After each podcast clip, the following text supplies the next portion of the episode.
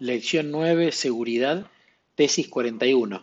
Permanecer con Jesús es igualmente importante como acudir a Él. El versículo base en la versión NBI es Juan 15.4, que dice, permanezcan en mí y yo permaneceré en ustedes. Así como ninguna rama puede dar fruto por sí misma, sino que tiene que permanecer en la vid, así tampoco ustedes pueden dar fruto si no permanecen en mí.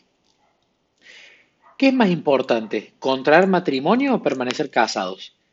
Me ha resultado interesante hacer esta pregunta a diversos auditorios alrededor del país y ver a la gente levantar sus manos para indicar sus respuestas.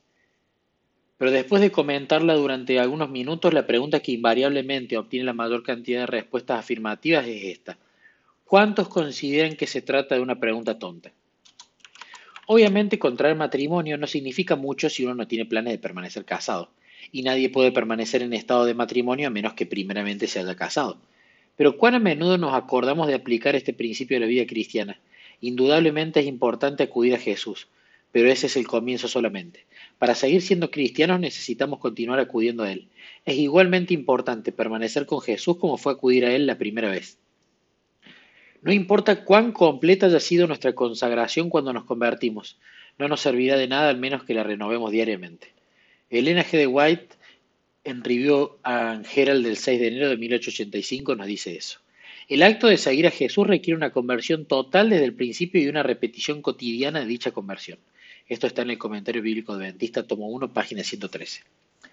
Dirigiéndose a todos declaró, si alguien quiere ser mi discípulo, que se niegue a sí mismo, lleve su cruz cada día y me siga. Lucas 9, 23. El cristianismo involucra más que una decisión hecha una vez, es un estilo de vida, y aunque esta es una verdad elemental, muchos la han pasado por alto y han descubierto para desánimo propio que servir al Señor en esas condiciones es un camino cuesta arriba.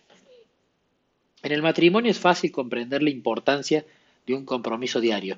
También reconocemos su validez en el mundo del trabajo al día. No importa cuán brillantes nos hayamos mostrado en la entrevista para conseguir empleo, ni cuánto entusiasmo hayamos desplegado el primer día en el trabajo nuevo. Si nos detenemos allí, Pronto nos encontraremos desempleados nuevamente.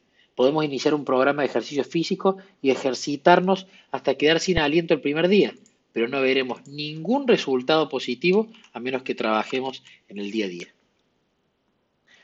Dar a luz a un bebé es un procedimiento complicado, pero con el nacimiento de un niño la tarea de los padres solo ha comenzado. La obtención de una educación involucra muchísimo más que la actividad del día de la matrícula, sin que por ello disminuya la importancia de esta. Si en las cosas terrenales resulta tan obvio que la decisión inicial de una sola vez es insuficiente, entonces cuánto más deberíamos reconocer la importancia de un compromiso continuo cuando se trata de las cosas eternas. A veces me he referido al método que debería seguirse con el fin de permanecer con Jesús y de la importancia de pasar tiempo con Él diariamente. En esas ocasiones nunca ha faltado alguien que me dijera después de la reunión, yo he probado ese método, pero no, no da resultado. ¿Durante cuánto tiempo lo has probado? Durante tres días. ¿No deberíamos estar dispuestos a concederle a Dios por lo menos la misma cantidad de tiempo que le dedicamos a las cosas de esta vida? Tal vez haya una tarea que simplemente no podemos realizar. Puede ser que en la vida matrimonial existan situaciones que resultan imposibles de resolver. Sin duda hay ciertos tipos de educación para los cuales uno no está calificado, pero cuando se trata de la vida cristiana hay un solo requisito, que acudamos a Jesús y que continuemos acercándonos a Él día tras día. Si continuamos allegándonos a Él, Dios ha tomado sobre sí la responsabilidad de que en nuestra vida suceda todo lo que necesita suceder. El deseo de toda la gente, página 269, nos dice, si la mirada se mantiene fija en Cristo, la obra del Espíritu no cesa hasta que el alma queda transformada a su imagen.